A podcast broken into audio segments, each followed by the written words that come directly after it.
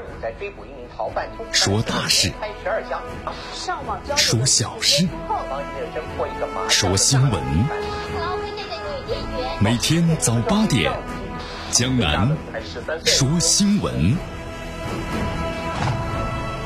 听奇闻异事，说酸甜苦辣，品五味人生。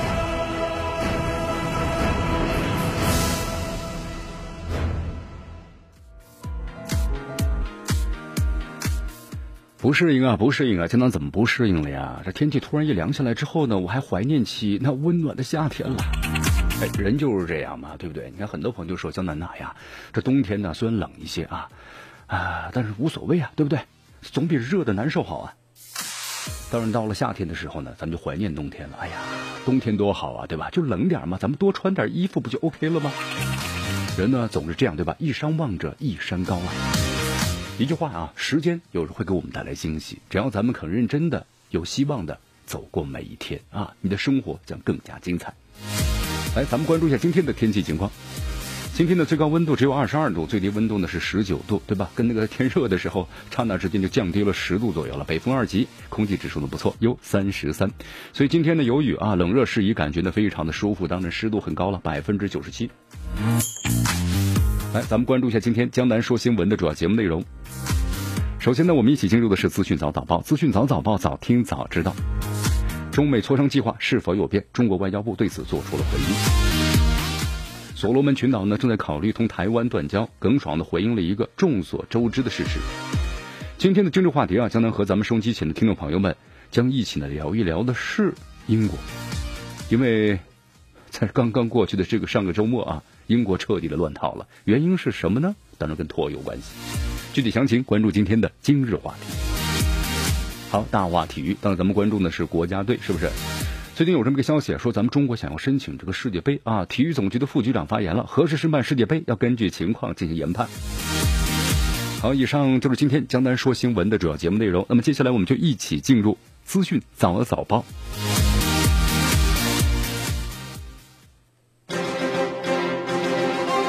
时政要闻、简讯汇集、热点评说、资讯早早报。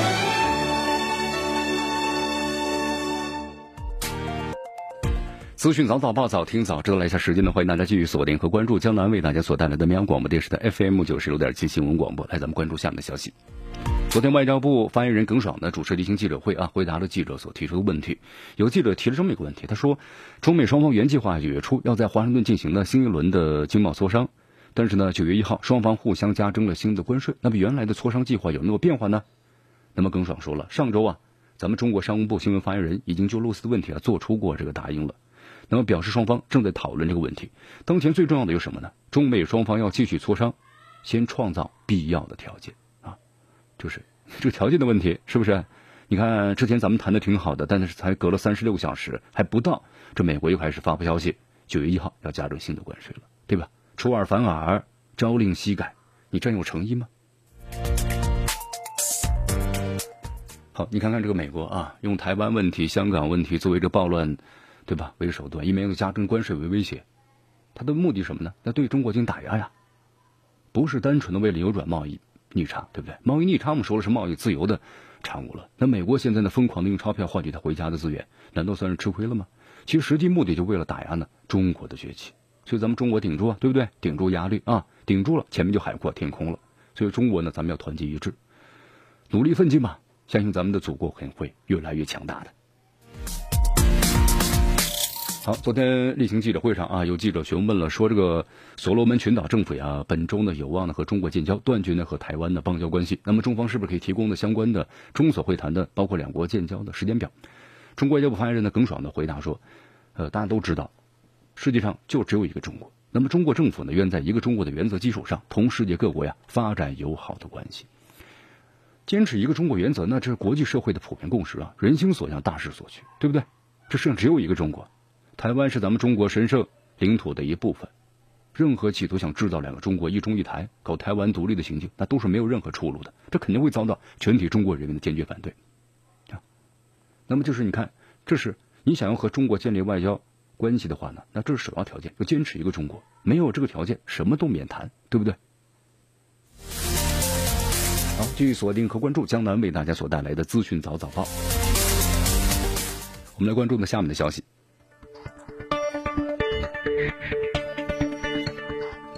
好，昨天呢是这个香港新学期开学的第一年啊，第一天了。呃，当天早上的时候呢，香港的示威者发起了所谓的超合作运动，在多个港铁站呢是阻碍呢港铁的运营。期间呢，还有这个多名示威者采取了不同的方式阻碍车辆行驶，有的暴徒呢还用弹弓呢破坏车站大屏幕。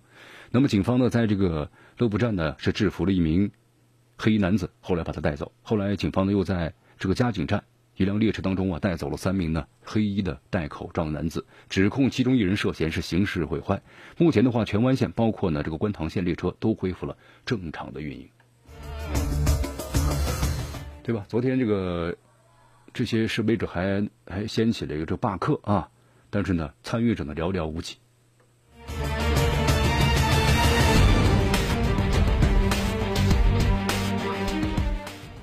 其实呢，还有这个香港的市民呢，也发这个帖，特别谈到了，说一大早呢就看到在西铁线的屯门口站有这个防暴警察在行戒备，就感到呢非常的安全。你看香港这个暴乱的话啊，这些暴乱分子的话呢，从六月份开始到现在，将近快两个多、三个月的时间了。那么整个香港的社会呢，不管是从经济各个角度来说呀，都受到了极大的这个破坏。你看，特别是个旅游业，旅游业人士啊。呃，表示香港过去暑期当中，每天从内地来三百多个旅行团，你看现在的话只有不到二十个，敢过去吗？不敢过去啊，没有安全方面的保证啊。那么香港旅游业对咱们内地的游客的依赖度超过百分之八十五，所以说他们希望呢通过这个媒体啊，就是说能不能到这个派团到香港来呀，对不对？那这里面就说了，肯定有个安全的问题，因为现在整个的香港经济我们说了，包括香港的物流业，物流业的话一天损失就是一百个亿。所以整个的话，香港经济这两个多月、三个月当中，被这暴乱分子呢完全整乱了，整个的经济完全下行的状态。这种数字的话呢，损失都是用经数字都无法估量了啊！用专家的话说，数字都无法估量了，已经是。你看，包括这个旅游业啊，香港的旅游这个协会呢特别谈到了，现在旅游业面临着崩盘呐，很多从业者两个多月没有收入了，生活陷入困境。你看，和这个旅游直接相关的有餐饮、酒店等行业大萧条，过去两千多港币一晚的酒店。你现在降到是五六百了，还是没有人住啊？所以他们特别希望通过这个媒体，就是向这个内地旅游团保证，内地旅游团来港的话呢，会是安全的。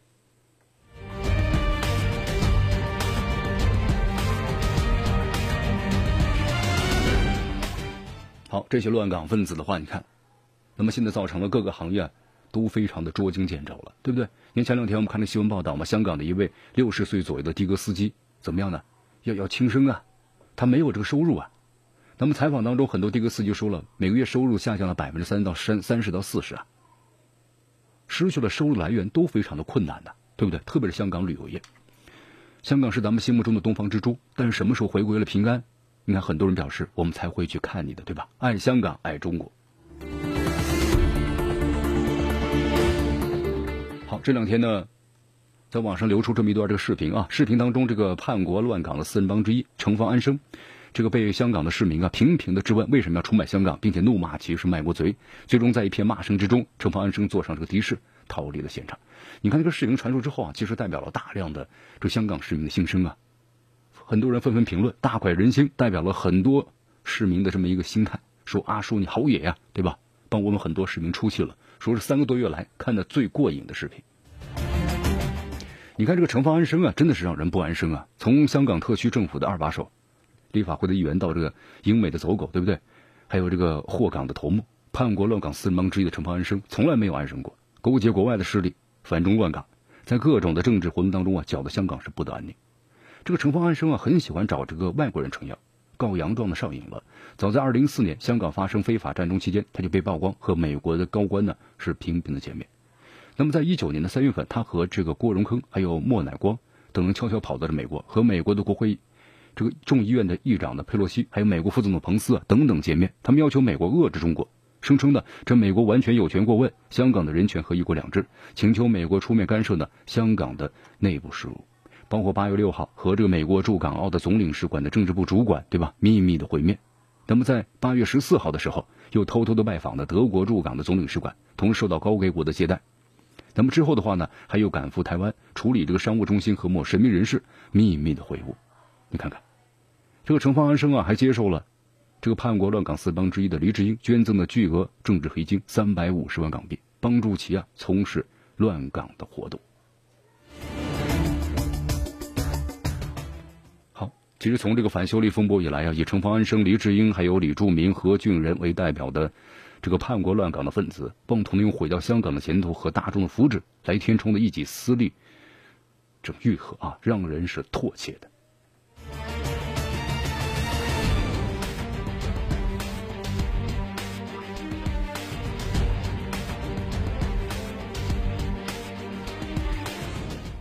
好，昨天香港警方的话呢，在。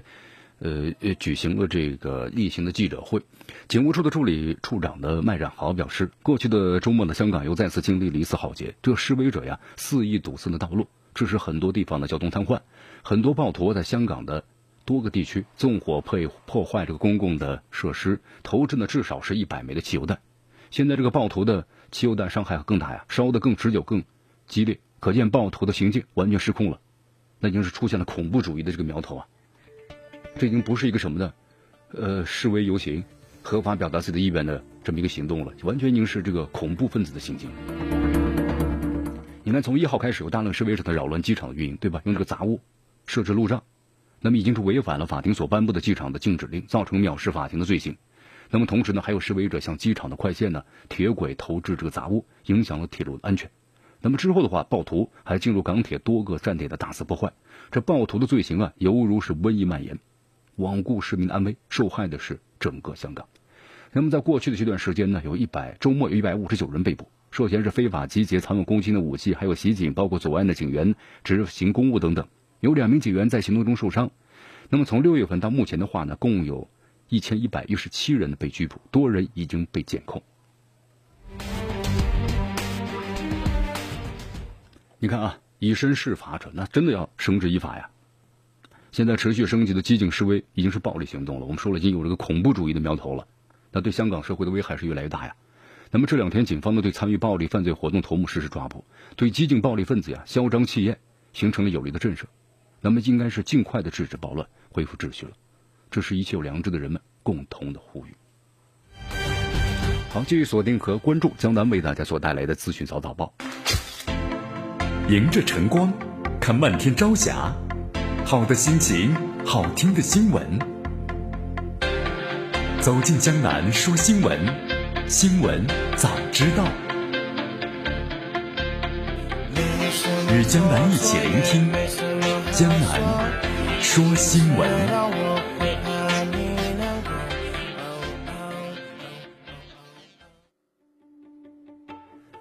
继续锁定和关注江南为大家所带来的资讯早早报，资讯早早报早听早知道了，咱们继续关注下面的消息啊。好，这段时间呢，这猪肉涨价了，对不对？很多朋友说又涨得挺高的，涨了百分之四十左右啊，将近涨了这么一半了啊。好，所以说咱们这个中国呢。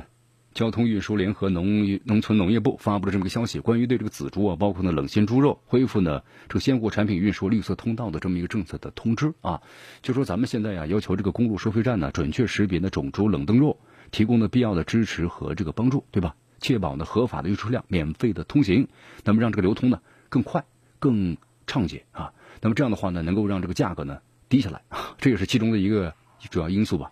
这段时间这个价格呢上涨的话，我们说了一个是非洲猪瘟疫。那么还有个原因是啊，呃，咱们中国对这环保的要求，你看很多这个养猪场呢被关停了，就是个环保的一个问题啊。呃，所以说咱们现在这个养猪的话呀，你越靠近城市，越靠近城镇，可能都要被关停，因为这个环保的不过关，这肯定是有污染的。那么可能就现在的话，所以说这一两年关停的是比较多的，加上这个非洲猪瘟疫，所以它会造成这个什么样呢？猪上涨的价格呀很持久啊，能上涨多久呢？现在看了一下有专家们这个评论，快的话可能。一年半左右消失，就恢复正常价格。慢的话呢，可能要三年左右的时间啊。好，猪肉是咱们中国这个食物消费的主要肉食品啊。咱们中国人喜欢吃这个猪肉嘛，所以猪肉呢安全，我们说了，有关有咱们亿万的身体健康。啊，关于这个猪瘟疫呢，我们在进这个防治。那么同时还有就关于这个环保的问题啊，所以说要进这个补栏或者重新选择这个场地的话，这个补栏不说你想养就养的问题，而是说怎么样呢？要有个合适的场地的问题。所以说啊，咱们这个科技部门呢，我们觉得一个是环保的问题，那么第二个是养猪户的利益，对吧？然后再保证咱们广大群众的身体健康。好，接下来咱们关注一组呢国际方面的消息。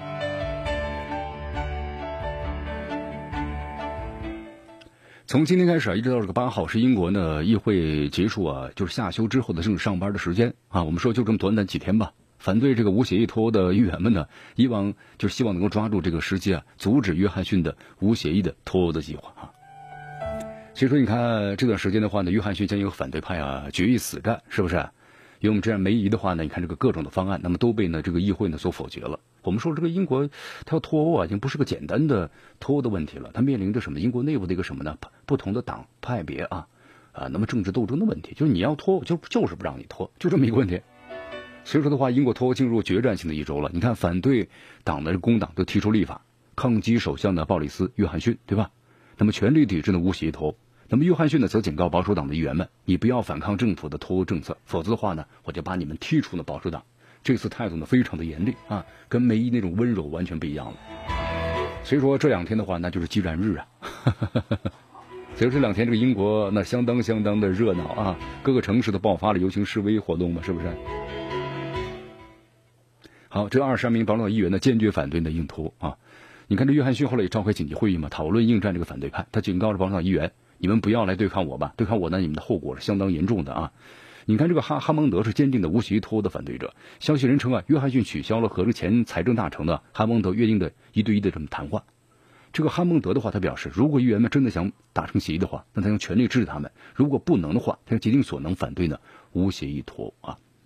这个内阁大臣的迈克尔。戈夫呢也指出，他说，即使议员们的立法就是获得通过，他也不能够确保政府会遵守这一立法，因为戈夫这样说，他说我们要先看看立法到底是怎么说的。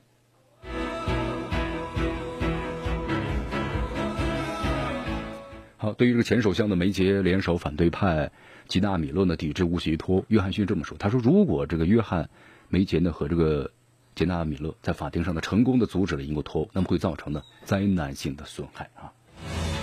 好，这英国这脱，它有好处吗？或者是不脱又怎么样呢？对，这英国它为什么要脱欧啊？英国脱的话呢，对它经济独立，或者说有抵抗更大的风险性啊，有很大的好处。但是缺点来说呢，是关税可能就高了，对吧？你不脱欧的话，好处是关税很低，和欧盟之间的国家那是零关税呀。那么缺点是成本剧增了，呃，额外的支出这个剧增。就为什么要脱呢？因为是这样的，欧盟的这个负资产呢，现在太多了啊。零关税呢也不能对这车不能对冲，所以这个危险所带来的巨大的损害，那么这就是那么多人要求这个留欧，那为什么呢？呃，他们能够在谈判中呢多分些利益分配啊。那么英国就算是真脱欧了，也能够获得更多利益。但是现在的话呢，无协议直接脱，就大家一切又回到以前了。那么这个利益靠真实实力获得，而不是之前的灰色协议。所以说的话，你看在这里面就有很多的一些这个问题了。好，所以这个欧盟方呢根本就不愿意和英国来谈了，对不对？就说咱们坐下来好好的来协议一下吧，不是协议了。你看，基本上他们就说欧盟和英国之间呢，从来不用协议这个词儿，他们用的什么词儿呢？talk，就是下来谈，只能谈啊，你不能够来协议了，我们没有什么协议。所以说，关于英国脱欧啊，和欧盟之间呢，确实有很多的一些这个问题啊。英国脱欧对它确实有好处，但是也有很多的一些问题，对吧？有很多朋友说了，这个呃，美国、英国是紧紧抱着美国的大腿，说其中是有的，但对英国来说，它有好处。就像这个美国一样，它有很多这个什么呢？很多很多的这个什么盟友，这些盟友的话，你看美国到一定程度了，要求来，呃，割一次羊毛，是不是？啊，割一次韭菜，为什么呢？哎，你们该拿点钱出来了，不能叫我随时给你拿钱。你看特朗普说过一句话嘛，他说随时会费啊都是我帮你们垫着的，对吧？你们自己该出点钱了啊，要不然我不保护你们了。那么对欧盟来说也是这样，欧盟之间加入之后啊，也是呢好的来帮助差的啊，来进行这个平衡，所以说它成本呢也是很高的。那么英国一土独立之后，本来它经济体系很强啊，是不是？那那怎么样呢？成本就减少了，对不对？因为欧盟的负资产太多了，所以脱欧的话呢，对英国它肯定是有好处的。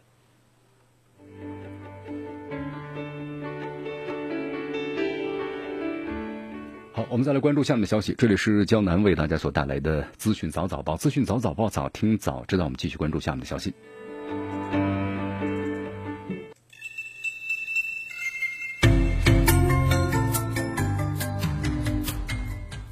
好，我们来关注一下啊，这八月的最后一天，一场的飞车这个枪击案带走了八个人的生命。这个枪击案的话呢，距离阿尔帕索呢大屠杀不到一个月的时间。美国的德州啊，八月三十一号呢再次爆爆发了个大规模的枪击事件，八死二十二伤。你看，自此的话呢，就到现在为止啊，全美呢，二零一九年已经发生二百八十起的大规模的枪击事件。不控枪的自由美利坚基本实现了是枪击每一天了呀。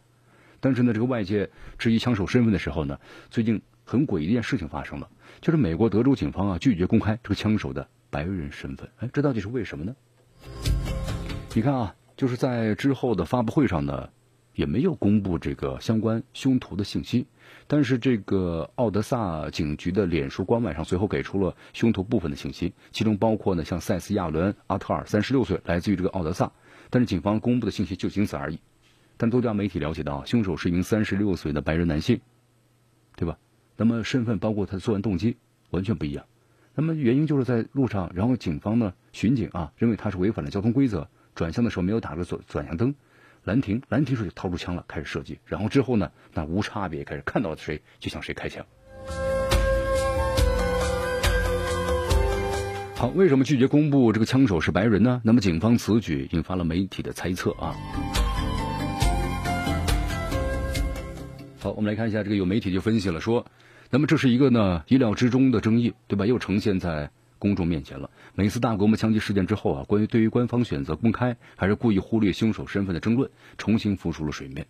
那么这次的话，你看这个警方呢拒绝公布这个凶徒信息啊，有两个很代表性的原因啊。咱们来猜测一下，这个安全考虑，你不公布这个凶徒的个人信息啊，是因为呢公布太多细节可能会引来仿效者，带来呢无尽的杀戮。那么这对于目前的备受控枪争议的美国来说是有害的。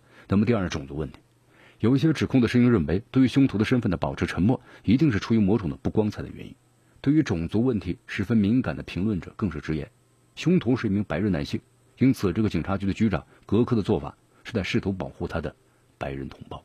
啊，你看，包括这个媒体啊，在讨论时，那个有一个关键而且呢绕不开的敏感争议，就是在美国社会里必然存在的种族主义的问题，对吧？白人种族问题。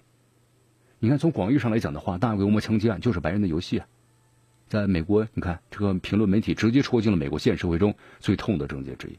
根据报道，美国国会曾经为这大规模枪击案的下过一个定义：三人或三人以上被枪杀的单一事件就被称为是大规模的枪击案。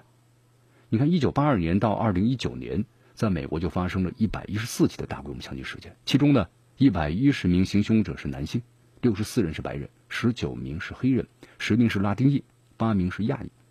这个数据表明啊，白人占了是一半，占据美国社会的大规模枪击案凶手的前面了。不过呢，这媒体呢也特别谈到了导致大规模杀戮原因啊非常复杂，啊，你包括有这怎么获取枪支吧，心理健康、滥用毒品、个人仇怨，包括呢不满的情绪等等，啊，不能针对某一项盖棺定论。但是呢，普遍的认为是每个人最终的行事方式，那都是有他自己的原因。好，继续锁定和关注江南为大家所带来的资讯早早报，时政要闻、简讯汇集、热点评说、资讯早早报，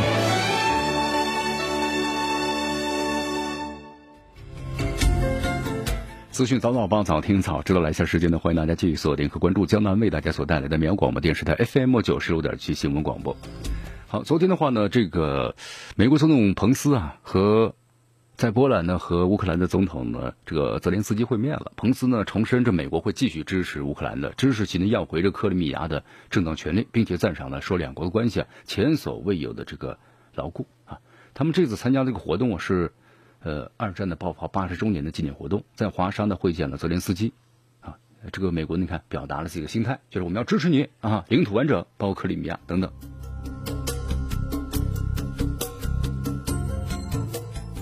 其实从这个二零一四年开始啊，呃，美国那时候就就是发出个口号嘛，就要支持乌克兰的领土完整，包括呢克里米亚的问题，对吧？支持乌克兰人民。哎呀，至于美国人支持乌克兰收回克里米亚，那不就是个理由而已嘛，对不对？谁都知道这个克里米亚呢就是俄罗斯的，啊，上个世纪六十年代的时候，当时这个赫鲁晓夫呢，当政时就划给乌克兰了，啊，因为什么呢？这乌克兰你本身也是这个前苏联的，这是共加盟共和国之一啊，是不是？就你划给谁，那不都是这个苏联的呀？无所谓啊，这只是没想到后面突然怎么样的解体了，是不是？那基本上这个我们说了，克里米亚的话呢，啊，都是基本上是俄罗斯族。所以你最后自己公投的话呢，要回归这个俄罗斯呢，所以要回到乌克兰可能吗？不可能的事情。所以说这美国就是添乱呀。那突然有人这个评论人士就说了，那支持印第安人夺回美国，是不是得到县政府的赔偿呢？啊，这可以吗？美国？继续回到江南为大家所带来的资讯早早报，资讯早早报早听早知道，咱们继续关注下面的消息啊。这两天这个中东局势呢又非常的紧张了。你看，昨天的话呀，黎巴嫩真主党呢和以以色列啊在边境的交火是四年多来呢最严重的一次。我们来看一下《华盛顿邮报》的报道说，呃，昨天呢，黎巴嫩真主党向以色列的北部呢发射了这个反坦克的导弹，击中的移动建筑，还有呢一辆的军用的救护车，但是没有造成人员伤亡。那么对于黎巴嫩的袭击啊，以色列呢马上发动了这个反击，向黎巴嫩三个村庄呢发射炮弹，导致呢本已紧张的局势我们说了，突然一下子开始急剧的升级了。我们来看一下啊，新闻媒体报道，以色列军方表示呢，他们用这个一百发的炮弹和非常有限的直升机火力对黎巴嫩真主党进行回击，那么攻击了就是确定为是反坦克导弹的发射区域，包括呢军事地点。啊，之后的话，黎巴嫩真主党呢，他们承认他们在当天呢是发动了袭击。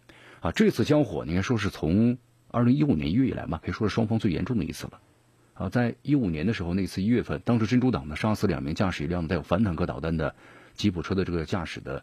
以色列的士兵，啊，几天之后呢，以色列又杀死了一名这个伊朗的将军，一名真主党的高级指挥官的儿子，包括其他几名士兵。那么在之后的话，真主党呢用反坦克导弹打死两名乘坐呢这吉普车的以色列士兵，所以当时是你来我往，双方是局势呢相当的紧张。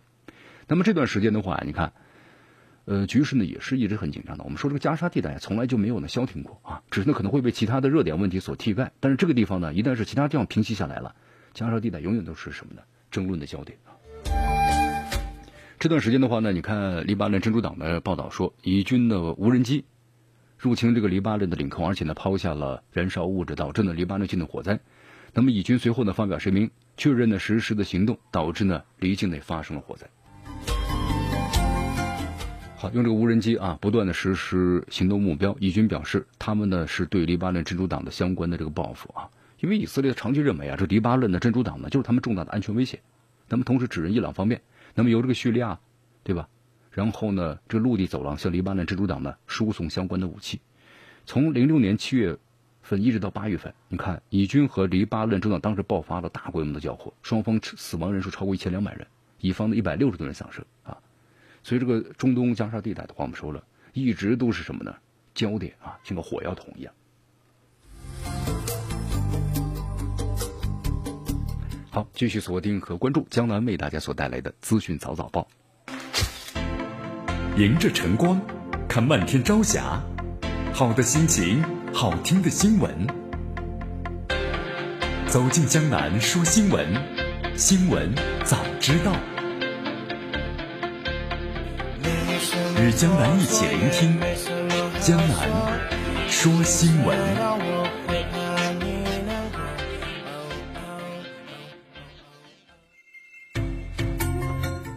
继续回到江南为大家所带来的资讯早早报，资讯早早报，早听早知道。咱们继续关注下面的消息啊。好，在这个德国的柏林啊，政府中有一派认为呢，应该通过更加广阔的战略角度来看待中国。那么有一派呢，认为是不愿意看到对中国经济贸易关系受损。这两派的这个紧张酝酿了有一年多的时间了，最后呢，就是不愿意看到对中国的经济贸易受损的这个派系啊，似乎是占据了上风。怎么回事呢？咱们来看一下。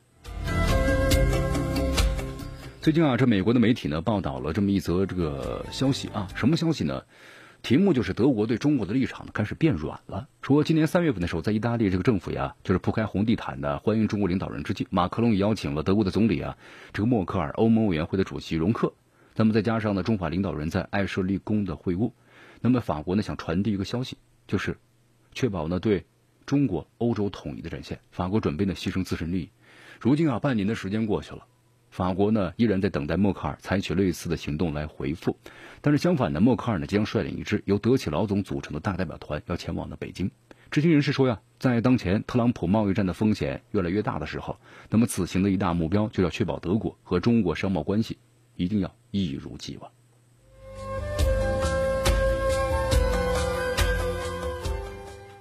好，接着咱们来看一下位于这个柏林的智库啊莫卡托中国研究中心的副主任这个霍塔里说这么段话，他说：“眼下欧洲呢要采取强硬的对中国就是统一的立场。”柏林或许是最大的障碍。柏林态度就是，我们还是回到这个和中国的生意上吧。如果这种转变确实发生了，那将不同寻常，而且呢影响是非常重大的。其实啊，就是很多美国官员呢讨论过对中国的问题上，对吧？大西洋两岸合作的可能性，就很多人都认为啊，柏林不太会愿意让德国在中国的经济利益受损的。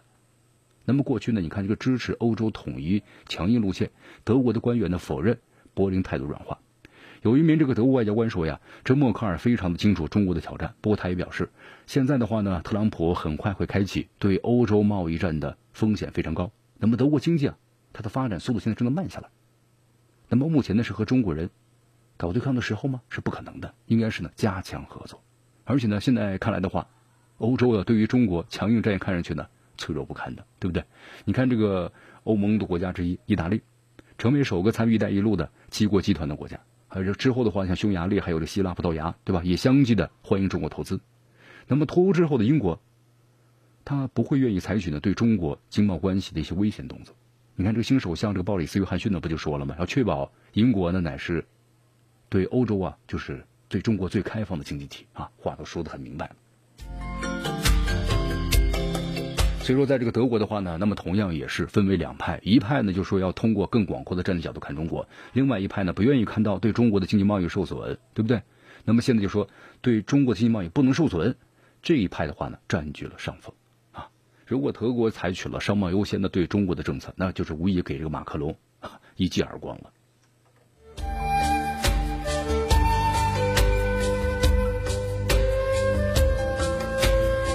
好，以上就是今天资讯早早报的全部内容。那么接下来呢，我们进入今日话题啊。今日话题，咱们谈谈就是刚刚过去的这个周末呀，英国的彻底乱套了。那么乱套的原因是什么啊？今天今日话题为大家呢详细的解析。